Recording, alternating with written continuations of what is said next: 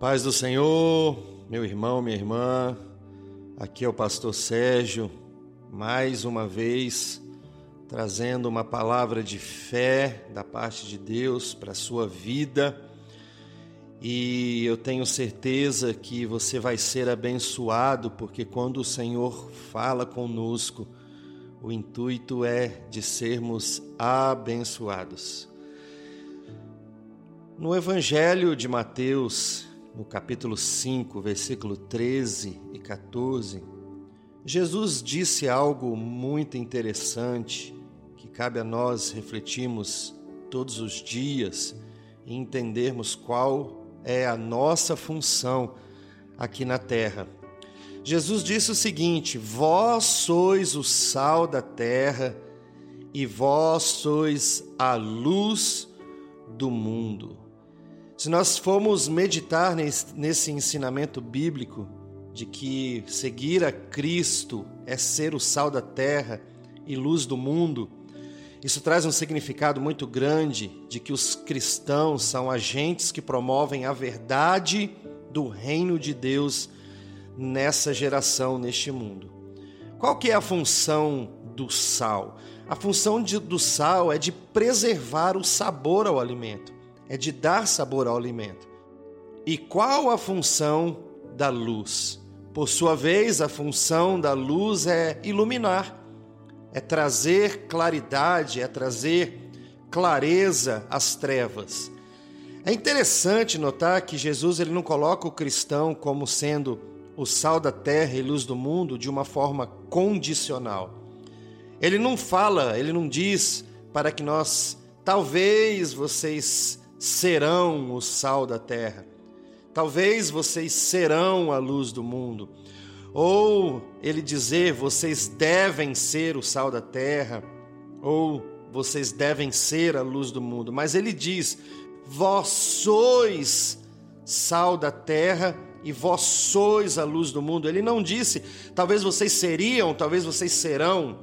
Ele disse que nós somos. Ele afirmou que uma das características de um discípulo é poder trazer claridade àquilo que está escuro e para poder temperar aquilo que está destemperado. Isso significa que todo aquele que é nascido de Deus, todo aquele que é servo de Deus, necessariamente ele é um sal, ele é a luz do mundo. E se alguém que se diz cristão, mas na sua vida ele não revela que ele é sal da terra e que ele é luz do mundo, se na sua vida, na sua forma de viver, no seu comportamento, em tudo, em tudo o que fizerdes, faça para a glória de Deus, assim como diz na palavra, tudo que nós executarmos, pensarmos, as nossas fotos nas redes sociais, o nosso comportamento nas redes sociais, o nosso comportamento quando estamos a sós, a nossa maneira de viver quando estamos em família, se nós não formos sal da terra e luz do mundo em tudo enquanto nós colocarmos as mãos, então há algo de errado nisso tudo. Sabe, vamos meditar aqui um pouquinho melhor essas implicações de ser sal da terra e luz do mundo. Sabemos que o sal ele possui muitas características, mas certamente ao dizer vós sois o sal da terra, Jesus ele está aqui explorando uma das suas principais características. O que que é? É o sabor e ele é antisséptico. E uma das funções mais importantes do sal nos dias de Jesus era justamente o poder de preservar os alimentos. O sal ele era a melhor solução para poder impedir que os alimentos se estragassem. Além disso, ele também servia como tempero. Se você pegar aí uma carne, bacalhau, por exemplo, salgado, ele fica fora da geladeira, ele fica fora de qualquer outro tipo de preservação e ele é simplesmente mergulhado no sal e ali ele fica até que quando nós vamos cozinhar o bacalhau, precisa fazer uma precisa ferventá-lo para poder tirar um pouco do excesso do sal. E o sal ele preserva aquele peixe, aquele alimento, aquela carne de uma maneira que nada chega perto, nenhum bicho, nenhum, nenhuma, nenhum mofo, nada. Mas qual realmente é o objetivo de Jesus ao dizer que os seus seguidores, eles são o sal da terra? Assim como o sal que possui a, a função de preservação, os cristãos verdadeiros devem estar constantemente combatendo a corrupção e a moral espiritual da sociedade. Nós, como sal da terra, nós precisamos conservar o evangelho. Nós precisamos conservar os ensinamentos de Cristo. Sabe, nós nós precisamos entender que de uma certa maneira o sal ele age no secreto, no sentido de que nós não podemos ver como que a ação dele é feita mas nós sabemos que na maioria das vezes também não podemos distinguir pelo olhar um alimento que foi temperado com sal, mas facilmente podemos senti-lo. Assim também acontece com a presença da igreja na terra. A igreja ela tem a função de preservar o evangelho, de preservar a adoração, de preservar o louvor, e muitas das vezes parece que a ação dos cidadãos do reino de Deus no mundo, ela não vale nada.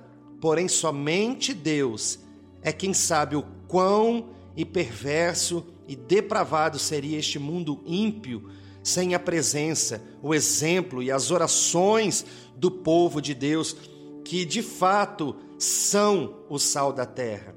O sal da terra, ele não pode ser insípido, mas Jesus também deixa claro que se o sal se tornar insípido, ou seja, se ele perder o sabor, ele não serve para nada.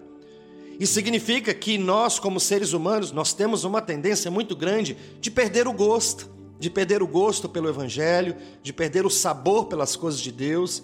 Muitas das vezes nós não temos muita, muito conhecimento com essa observação. Muitas das vezes nós entendemos que estar dentro de uma igreja, ali eu já sou crente, convertido, e eu estou pronto e preparado para qualquer coisa.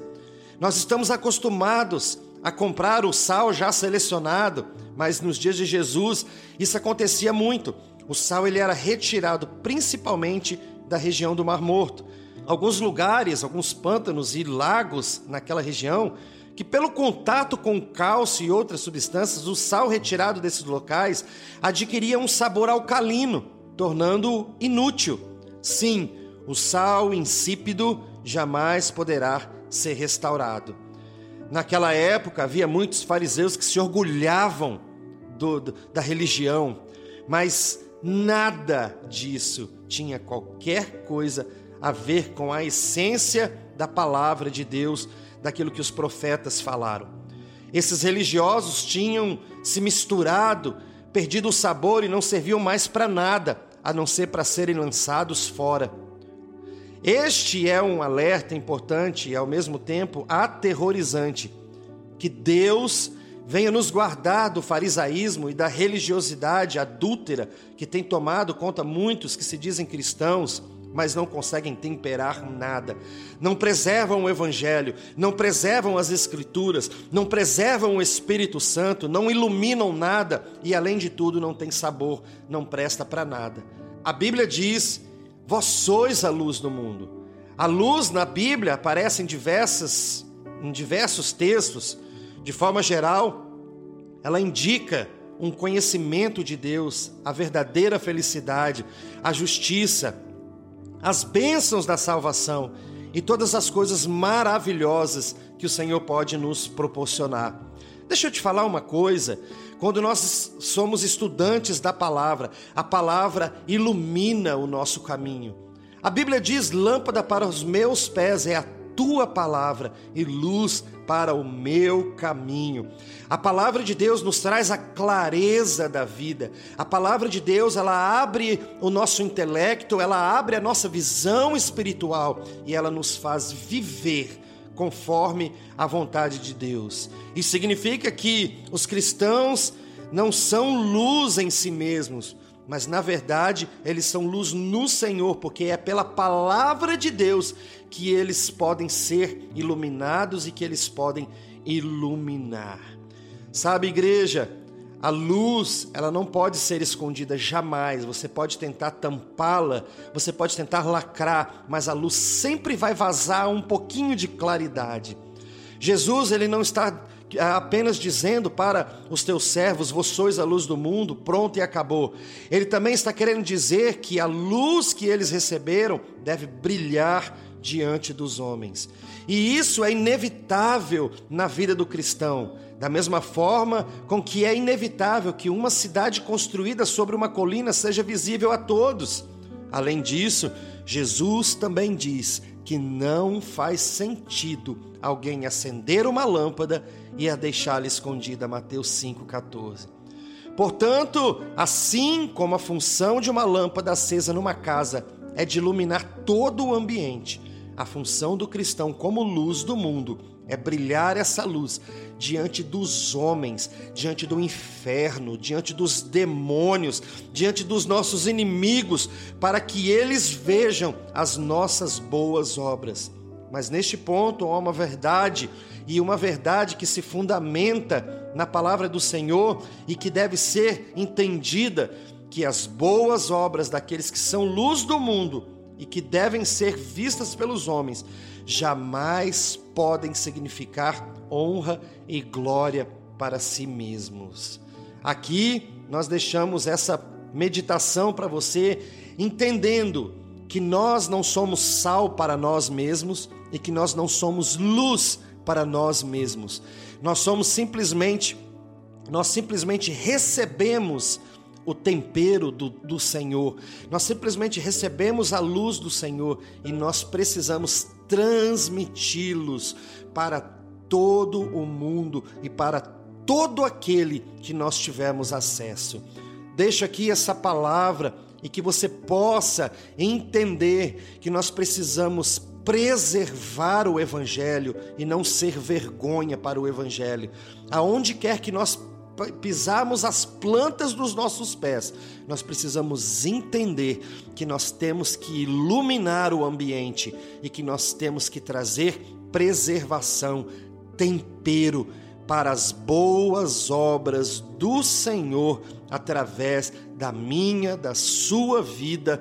Esse é meu desejo para você e que você possa entender que você tem uma função muito grande. Lembre-se, ele disse: Vós sois o sal da terra. Ele disse que nós somos o servo de Deus verdadeiro. Ele deve preservar, temperar e iluminar a vida dos outros. Essa é a minha palavra para você nessa manhã.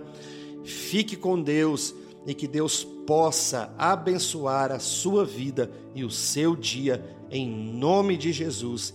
Amém, amém e amém.